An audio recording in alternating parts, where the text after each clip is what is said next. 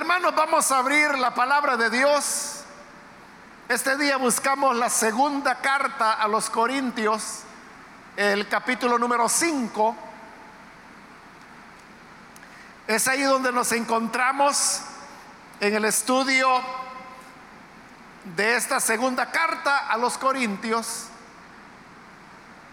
que los días martes estamos estudiando. Así que es probable que haya hermanos que han tenido un cambio de horarios y que a lo mejor usted se congregaba en otro día de la semana, pero hoy está viniendo día martes.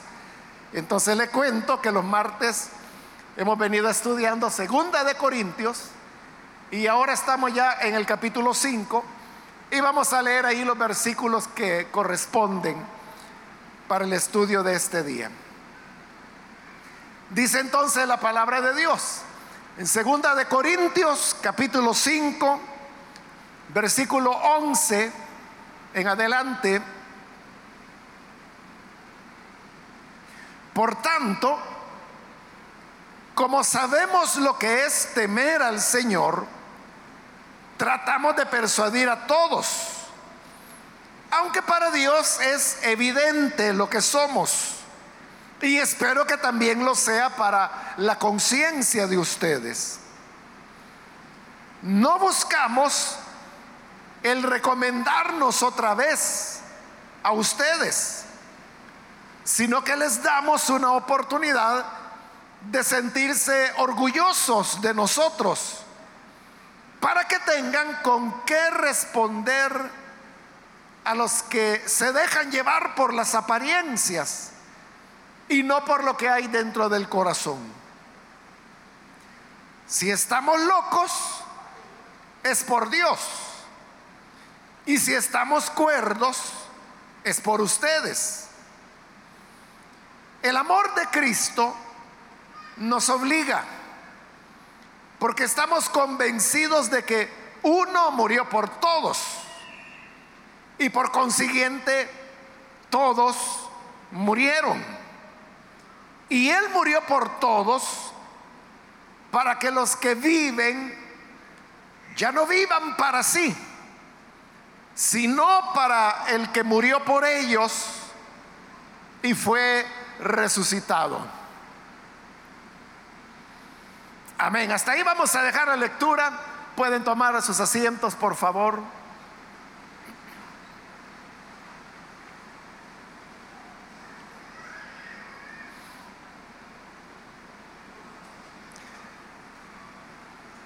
Hermanos, recordarán que en la última oportunidad eh, exponíamos la parte donde Pablo había hablado de, cómo los ministros del Evangelio resultan afectados por la naturaleza de, de, su trabajo, de la obra que realizan. Y así él utilizó expresiones como que mientras este nuestro hombre exterior se va desgastando, el interior se va renovando. También usó la figura del de, el tabernáculo, en el cual, por ser un tabernáculo, es una vivienda temporal. Pero él decía que si este nuestro tabernáculo se deshiciere, con lo cual hablaba de la muerte física, entonces tenemos una casa hecha no de mano en los cielos. Y de esa manera él se refería no a los cielos, sino que se refería al nuevo cuerpo que el Señor ha prometido para los que serán participantes de la resurrección. Y luego él entró al tema que también lo cubrimos, donde él hablaba que él prefería ser revestido antes que ser desvestido. Pablo rechazaba la idea de quedarse sin cuerpo. Es decir, que llegara la muerte y que su alma quedara desnuda. Para él eso era terrible. Él hablaba de que se angustiaba pensando solamente eso. Y expresaba su esperanza de que en lugar de ser desvestido, lo cual significaba quedarse con el alma desnuda, Él más bien quería ser revestido, es decir, que el cuerpo mortal que tenía que fuera transformado en un cuerpo de inmortalidad, pero tener siempre cuerpo. En todo caso, terminaba Pablo la vez anterior, sea que vivamos o sea que vivamos, hay una realidad. Y es que todos tendremos que comparecer ante el tribunal de Cristo. Y ahí tendremos que dar cuentas de lo que cada uno hizo para que cada uno, dice Pablo, reciba lo que corresponda, sea lo bueno o malo que haya hecho mientras vivía en el cuerpo. Hasta ese punto llegamos en la última oportunidad. Pero entonces, como él acaba de mencionar, que todos tenemos que comparecer ante el Señor, y que tendremos que rendir cuentas de todo lo bueno, pero también de todo lo malo.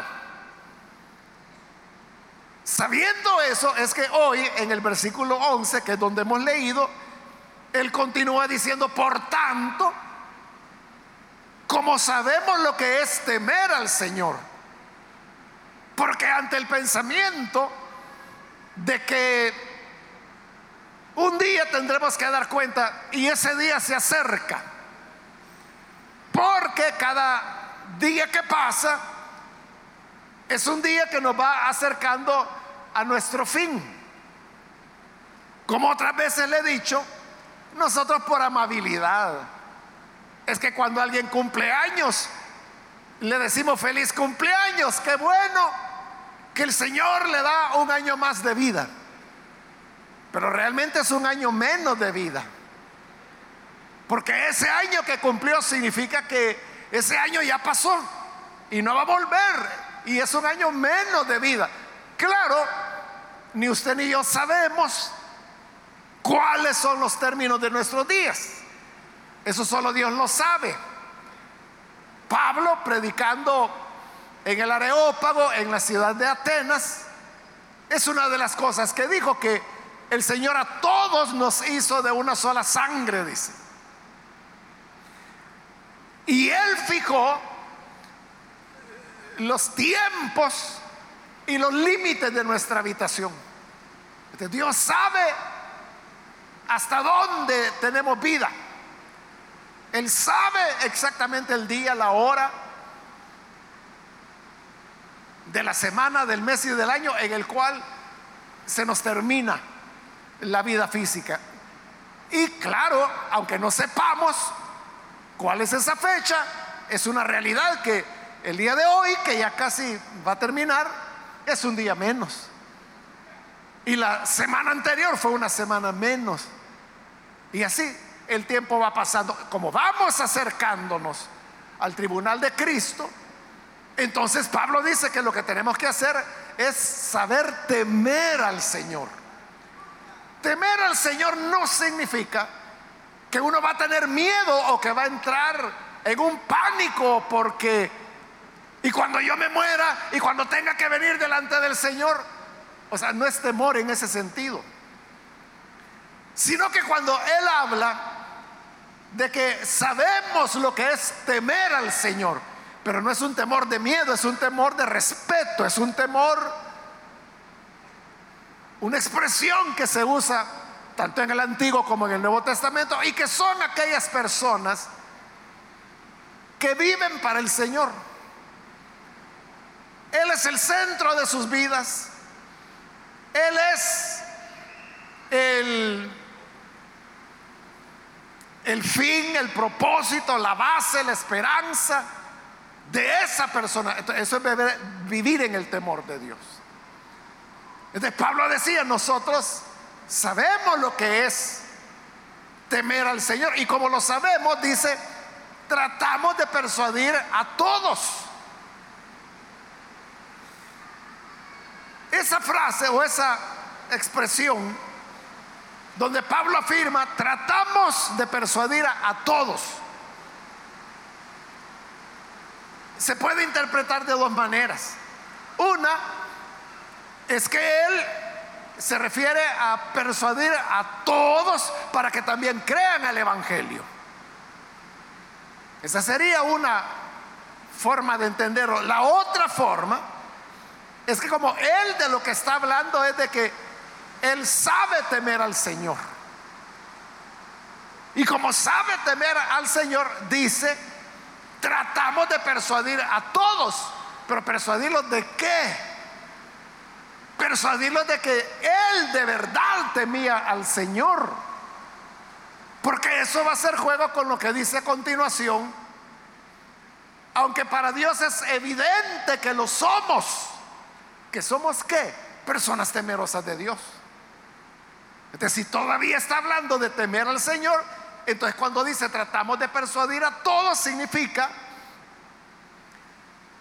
que no basta con que una persona o usted o yo, hermano, digamos, yo temo al Señor.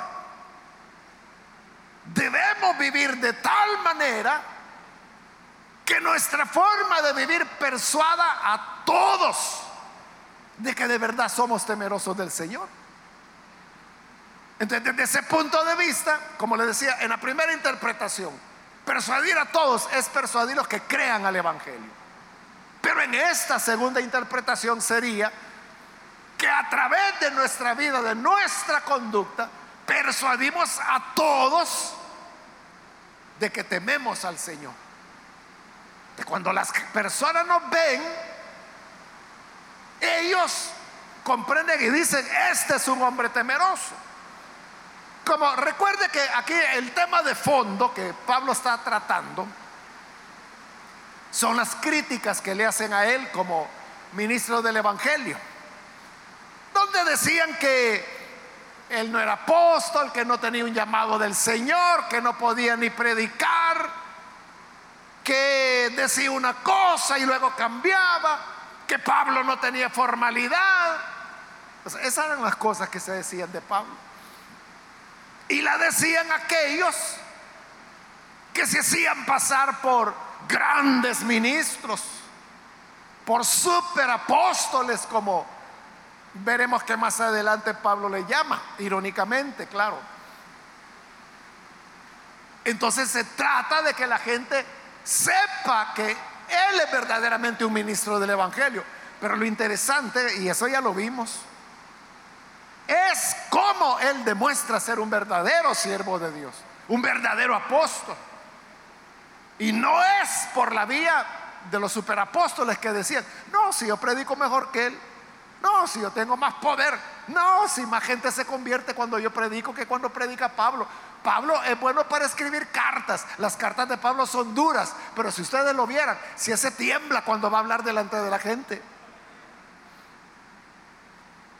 Así ellos se vindicaban como ministros, pero Pablo ¿cómo lo hace? Lo hace hablando de sus sufrimientos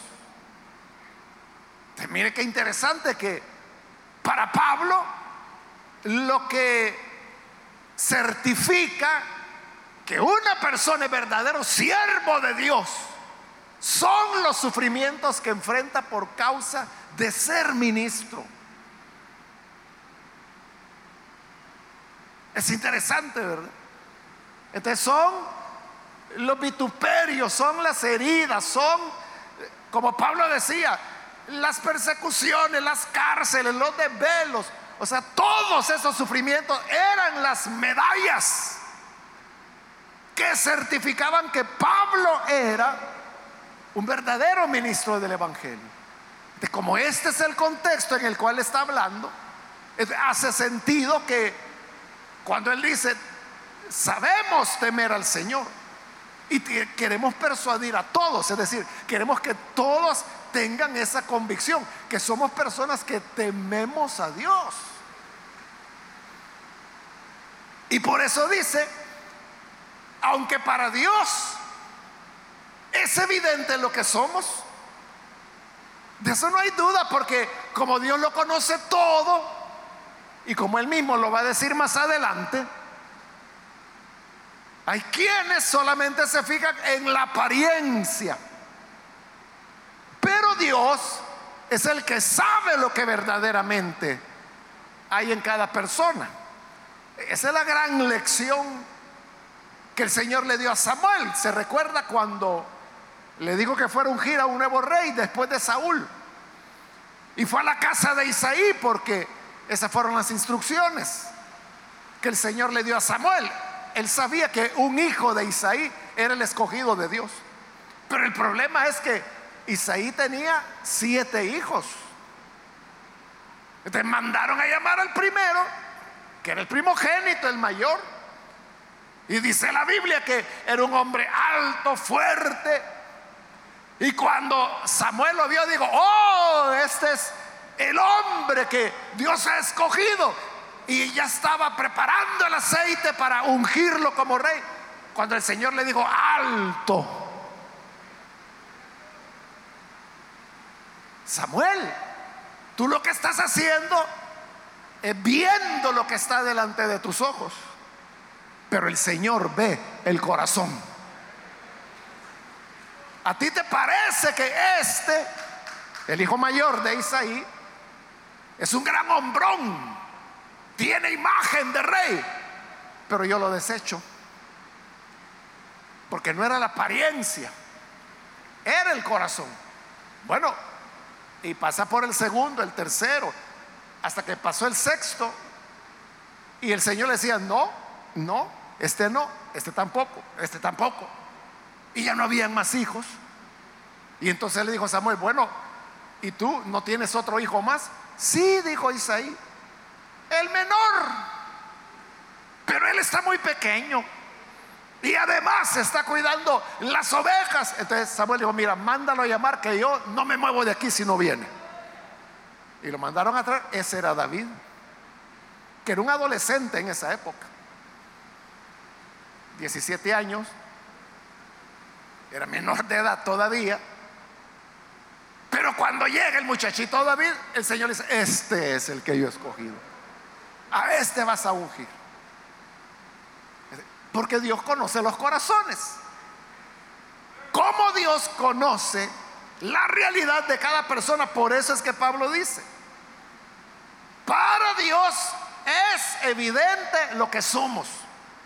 Sin duda. Sin duda. Usted no tiene que contarle a Dios quién es usted.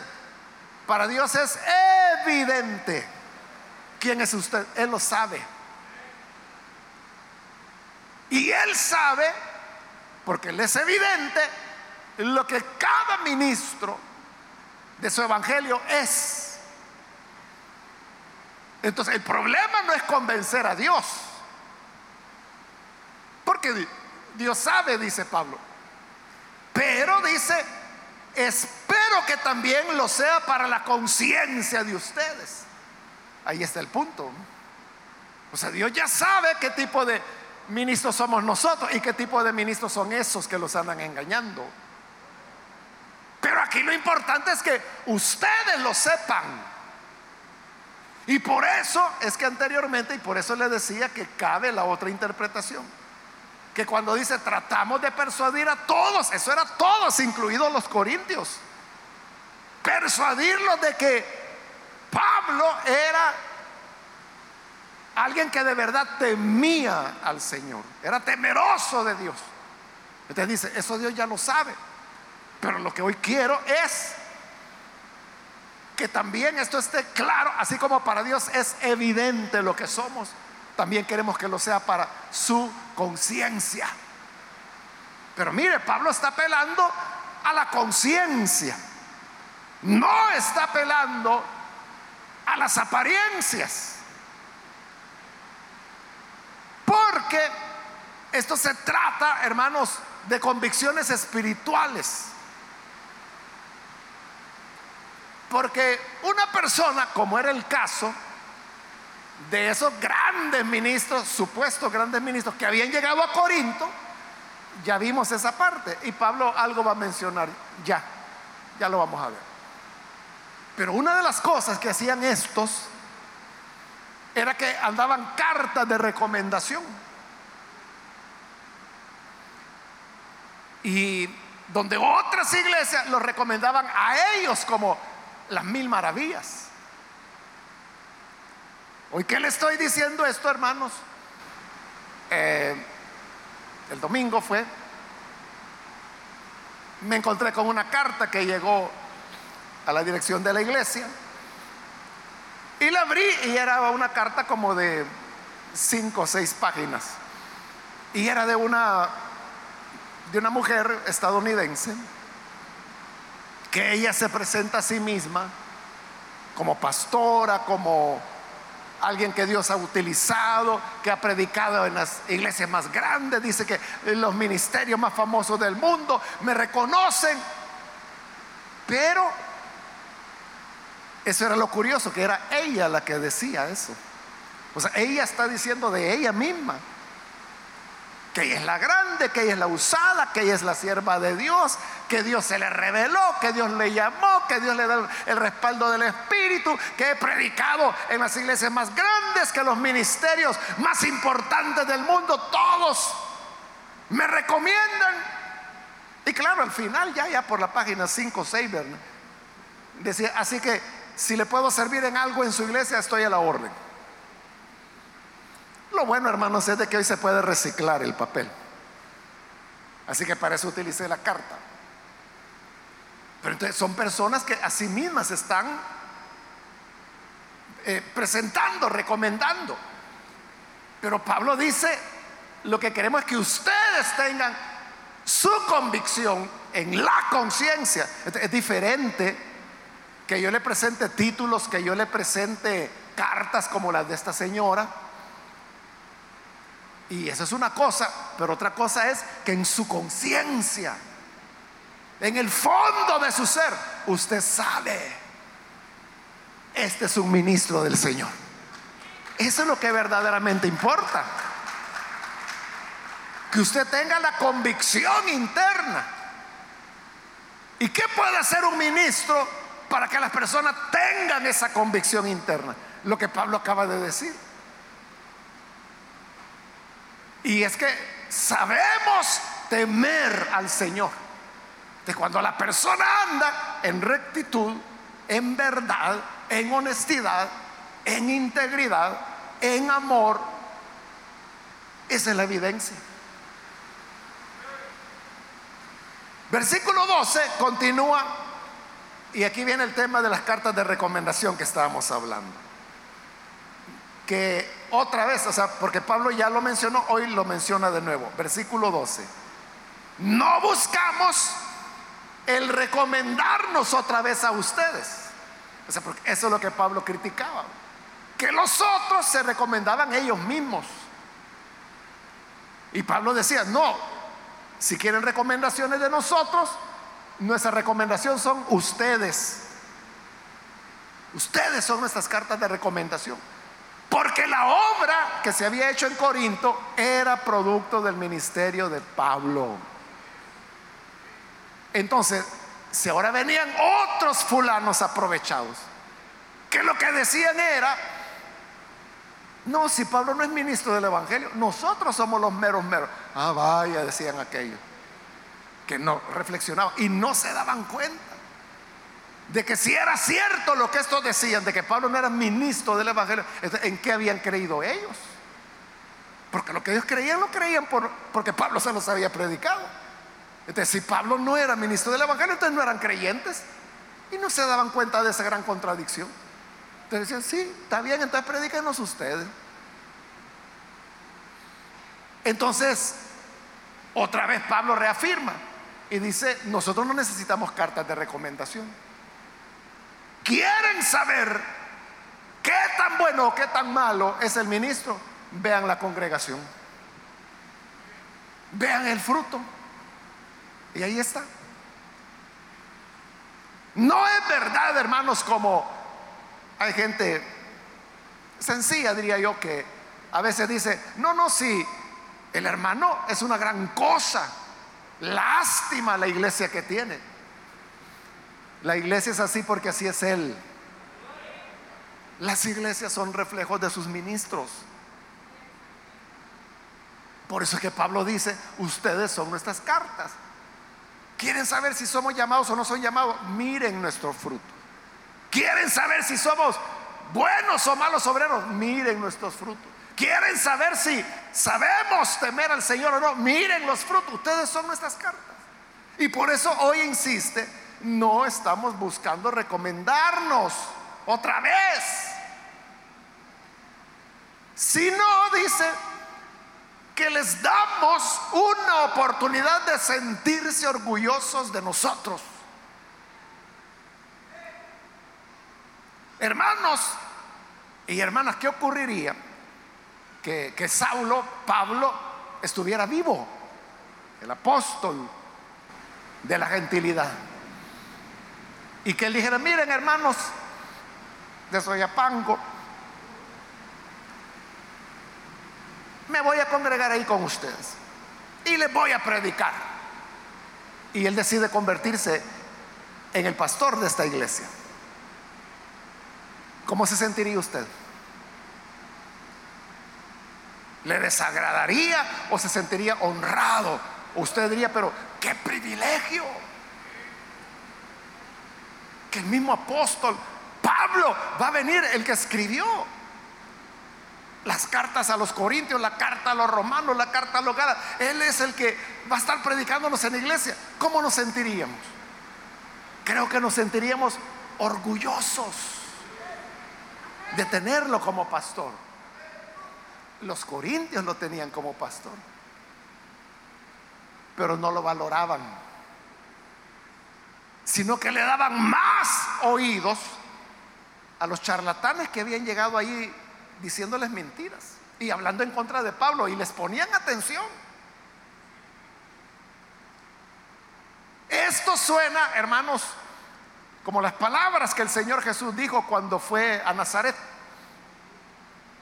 No hay profeta sin honra, sino en su casa. Es que eso es lo que ocurre, hermanos, que como lo que tenemos en casa, lo que tenemos aquí, lo tenemos. Entonces uno lo escucha, lo escucha, escucha a estos ministros una y otra y otra y otra y otra vez. Entonces uno se acostumbra, uno lo naturaliza. Eso es lo que pasó en Corinto. Naturalizaron que Pablo era el pastor. Y claro, Pablo era humano. Entonces comenzaron a ver eso, que era humano. Pero, hermanos, Pablo era anhelado en otros lugares. A Pablo lo, amaban, lo requerían. Eso es lo que le pasó al Señor Jesús, que donde iba lo recibían como el Hijo de David, el Hijo de Dios, el Mesías. Todo el mundo quería que estuviera con él. Entraba en una casa y la casa se abarrotaba. Caminaba por el campo y eran miles los que le seguían. Por eso es que en una ocasión alimentó a cuatro mil y en otra ocasión alimentó a siete mil porque eran millares de personas los que le seguían. Llegaba junto al lago y la gente, hermano, era centenares. Les tenía que pedir al Señor una barca para subirse a ella y alejarse unos metros y dejar el agua como separación para detener la avalancha humana y poderles predicar la palabra. Pero cuando Jesús llegó a Nazaret, que era donde se había creado, ¿qué pasó? Todos dijeron, ¿Y este por qué habla como habla? ¿Y este por qué tiene el poder que tiene?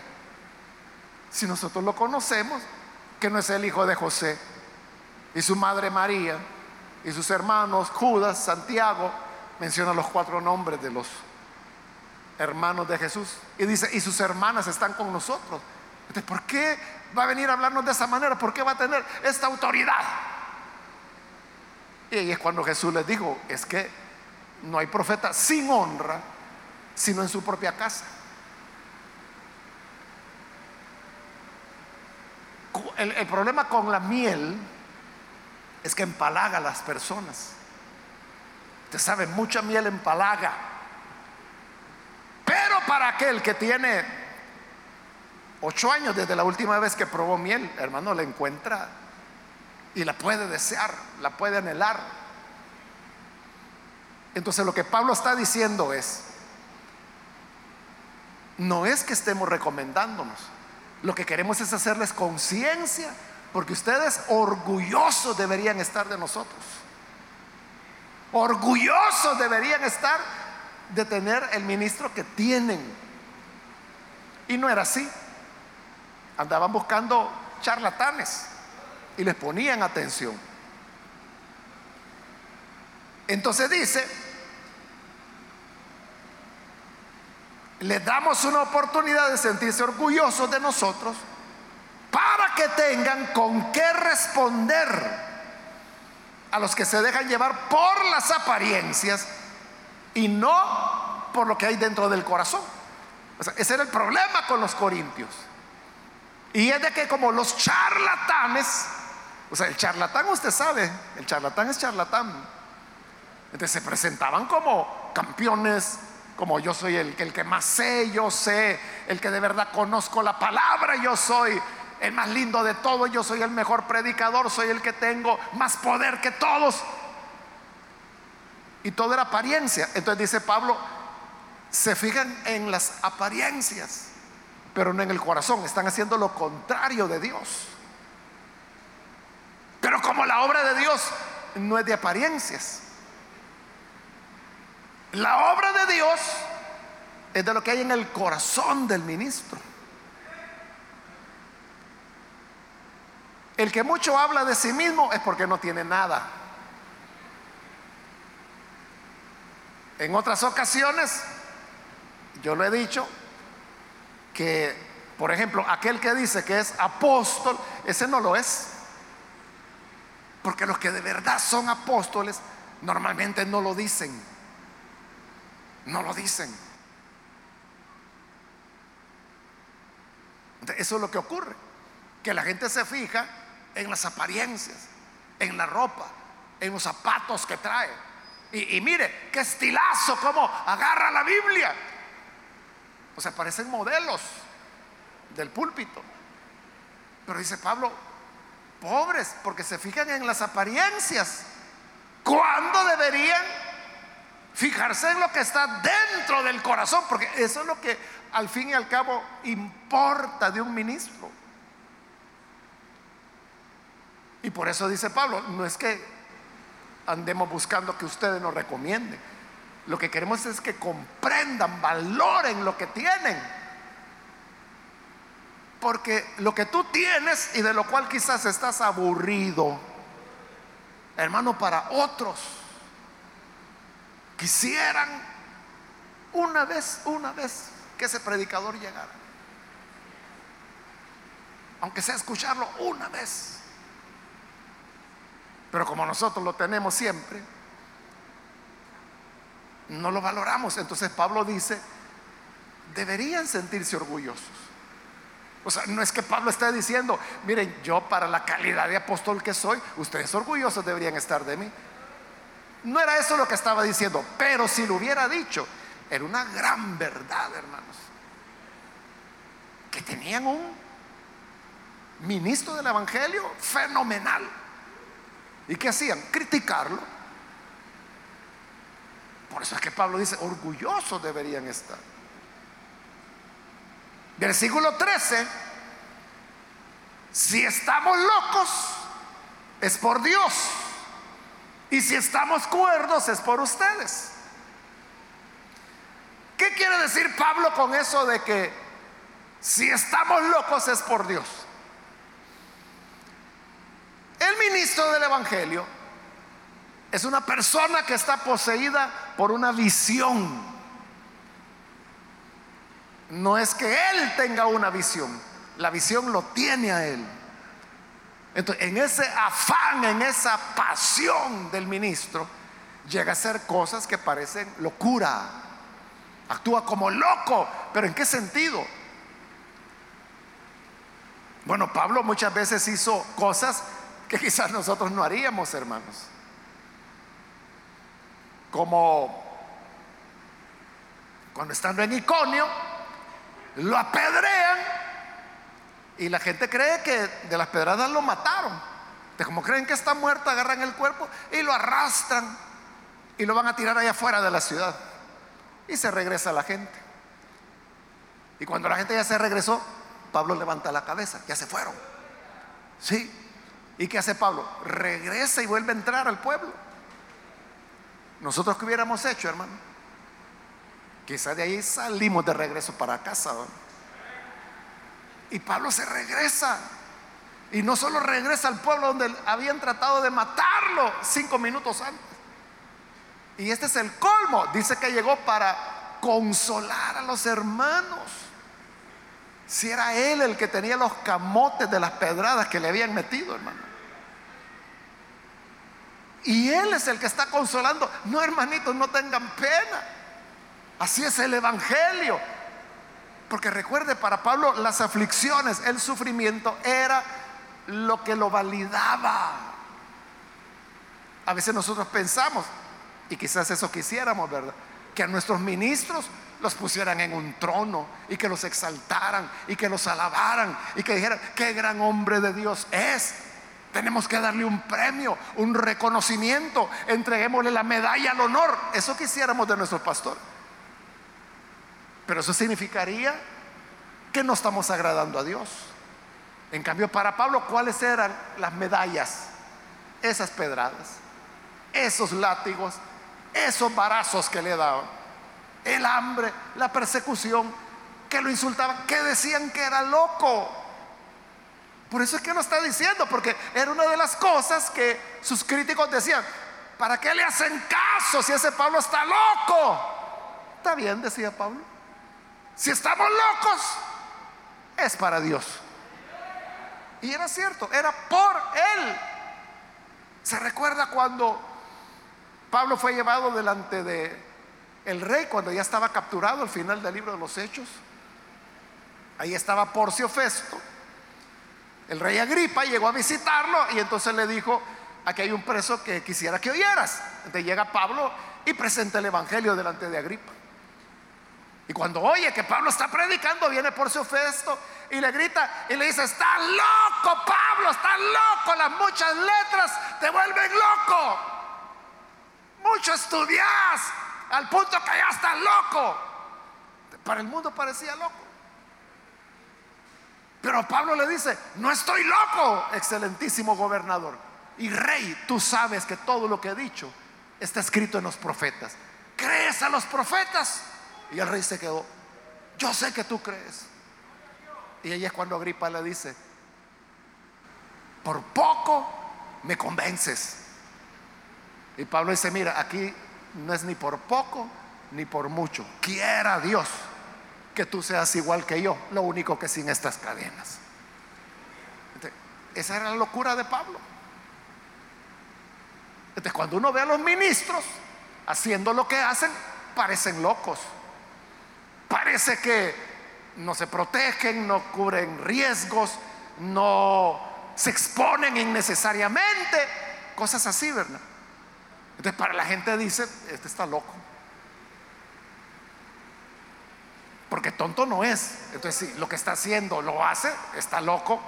Entonces Pablo dice, está bien. Entonces si somos locos, estamos locos para Dios. Pero también si estamos cuerdos es para ustedes.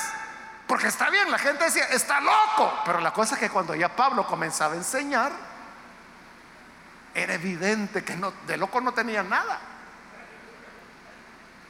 Porque él enseñaba de tal manera, hermanos, que la gente aprendía, la gente era edificada, la gente iba entendiendo.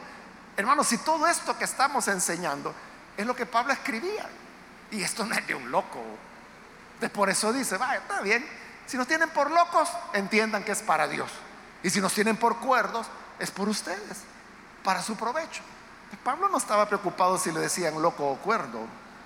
¿Por qué Pablo tenía que exponerse de la manera que lo hacía? Como que si fuera loco. Él lo explica, porque el amor de Cristo nos obliga. El amor de Cristo es tan grande que no podemos permanecer indiferentes. Yo tengo que hacer algo por la causa del Evangelio. Yo tengo que hacer algo para que las personas comprendan cuál es la voluntad de Dios. Entonces, el amor de Cristo nos obliga porque estamos convencidos de que uno murió por todos y por consiguiente todos murieron. Ese uno que murió por todos es el Señor Jesús.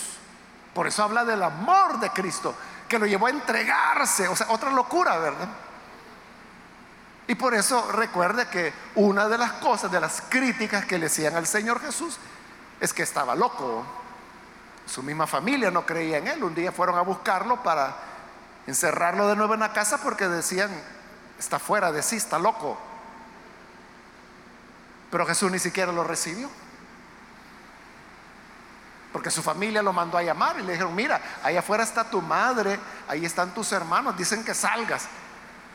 Y Jesús dijo, mi madre, mis hermanos, ¿quién es mi madre?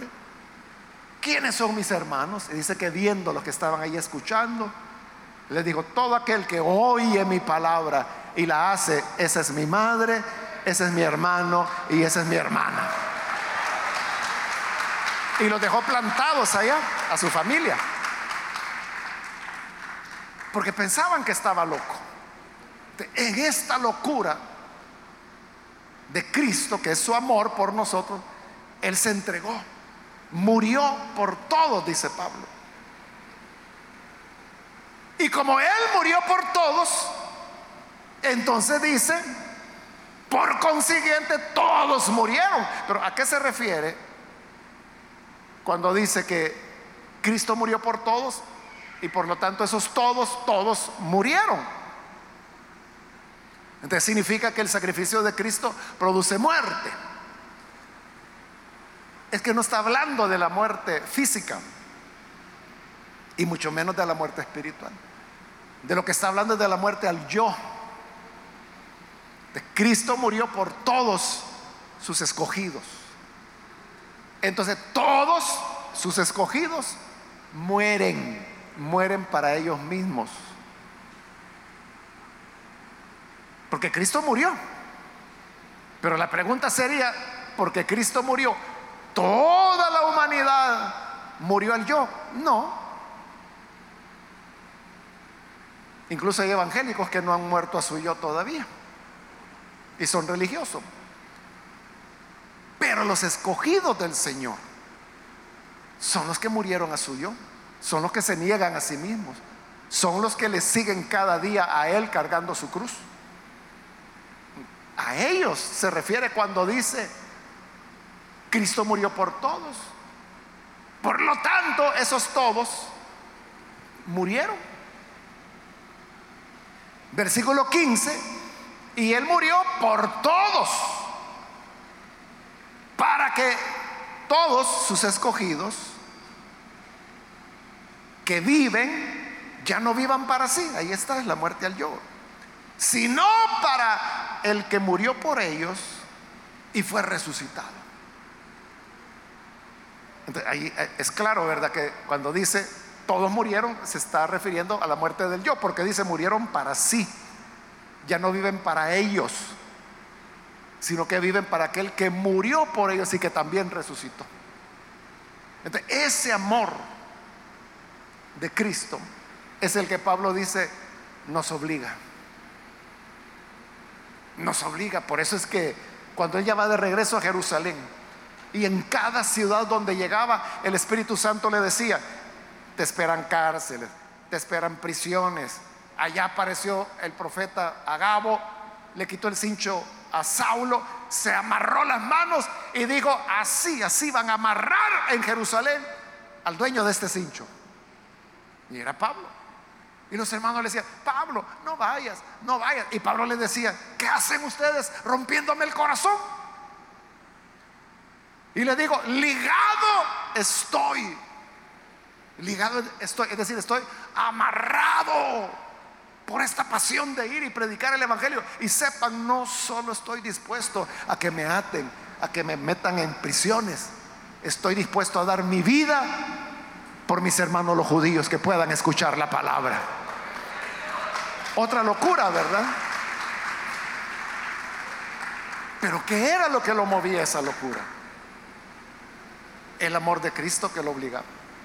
El amor de Cristo por esos perdidos. En Jerusalén había iglesia. Ahí estaban los apóstoles, ahí estaba Santiago. Había evangelio. Pero Pablo sentía se sentía ligado, se sentía atado de ir. Y como aquí lo dice, el amor de Cristo me obliga a hacerlo. A hacer locuras para el mundo, para la vista del mundo. Pero es la pasión de querer hacer la obra de Dios.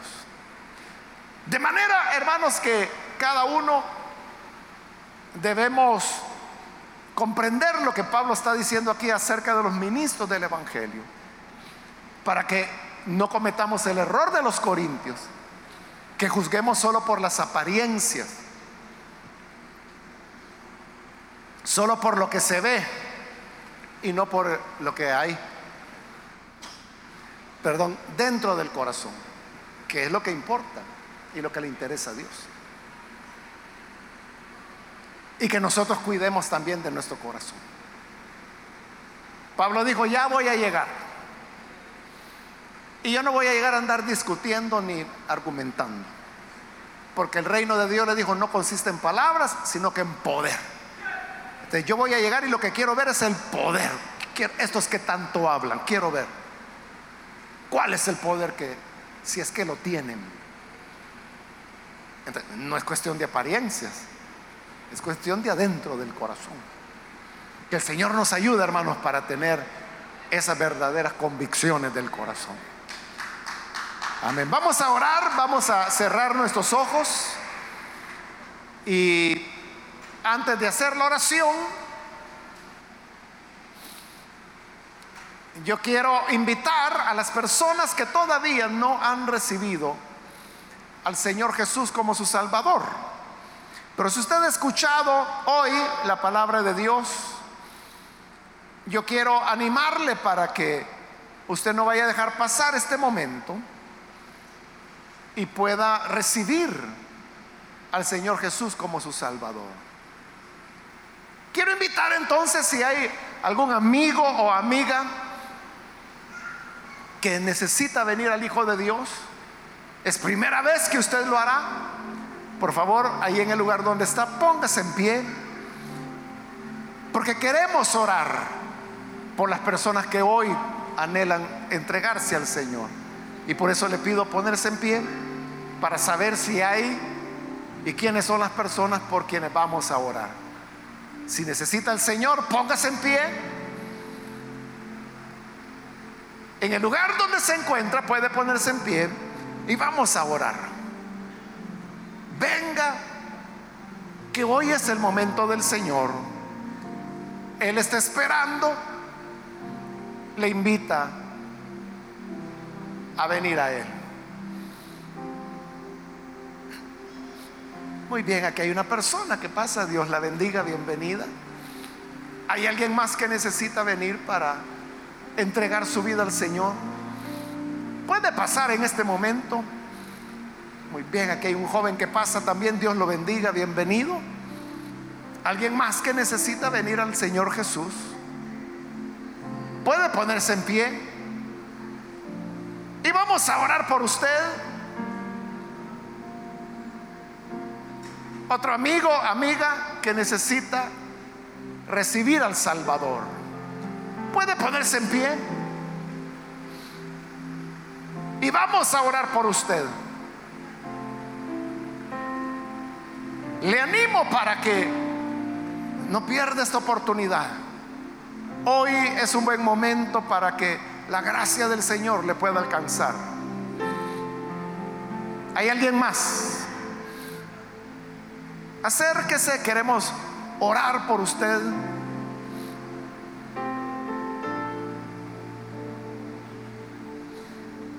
Voy a ampliar la invitación para aquellos hermanos o hermanas que se han alejado del Señor, pero que hoy necesitan reconciliarse. Por favor, en el lugar donde se encuentra, póngase en pie si usted se va a reconciliar por la razón que haya sido, que se alejó del Señor, pero hoy necesita rededicar su vida. Póngase en pie y lo vamos a incluir en esta oración también. ¿Hay algún hermano, hermana que se reconcilia? Venga. Es su momento, su oportunidad. ¿Hay alguien? ¿Alguien más que necesita venir? O se reconcilia o es primera vez que lo hace, póngase en pie y vamos a orar.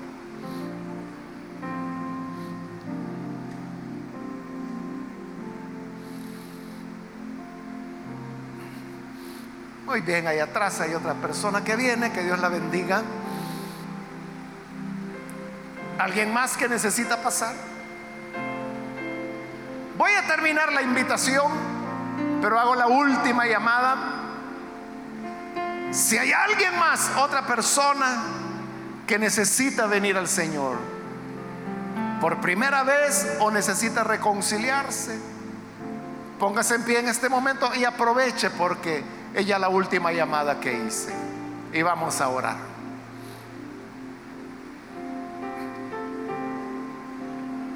A usted que nos ve por televisión, quiero invitarle para que se una con estas personas que están aquí al frente, ore con nosotros y reciba al Señor. Padre amado, gracias te damos por las personas que están aquí al frente, como también, Señor, aquellos que a través de televisión, a través de la radio, a través de el internet, donde quiera que están uniéndose con nosotros, llega a ellos para perdonarles, transformarles y colocar en sus corazones el temor a ti, el saber que delante de ti no nos podemos fingir otro pues para ti es evidente lo que somos. Sabiendo eso venimos, Señor, suplicando tu perdón, suplicando tu restauración. Bendice, Señor, a estas personas. Bendice a los que escuchan o ven. Que tu gracia sea sobre ellos. Y también te pedimos por toda tu iglesia, ayúdanos, Señor, para que podamos vivir para ti, amándote, sirviéndote, dedicando a ti nuestra vida. A ti, Padre, te damos las gracias. En el nombre de Jesús, nuestro Señor. Amén y amén.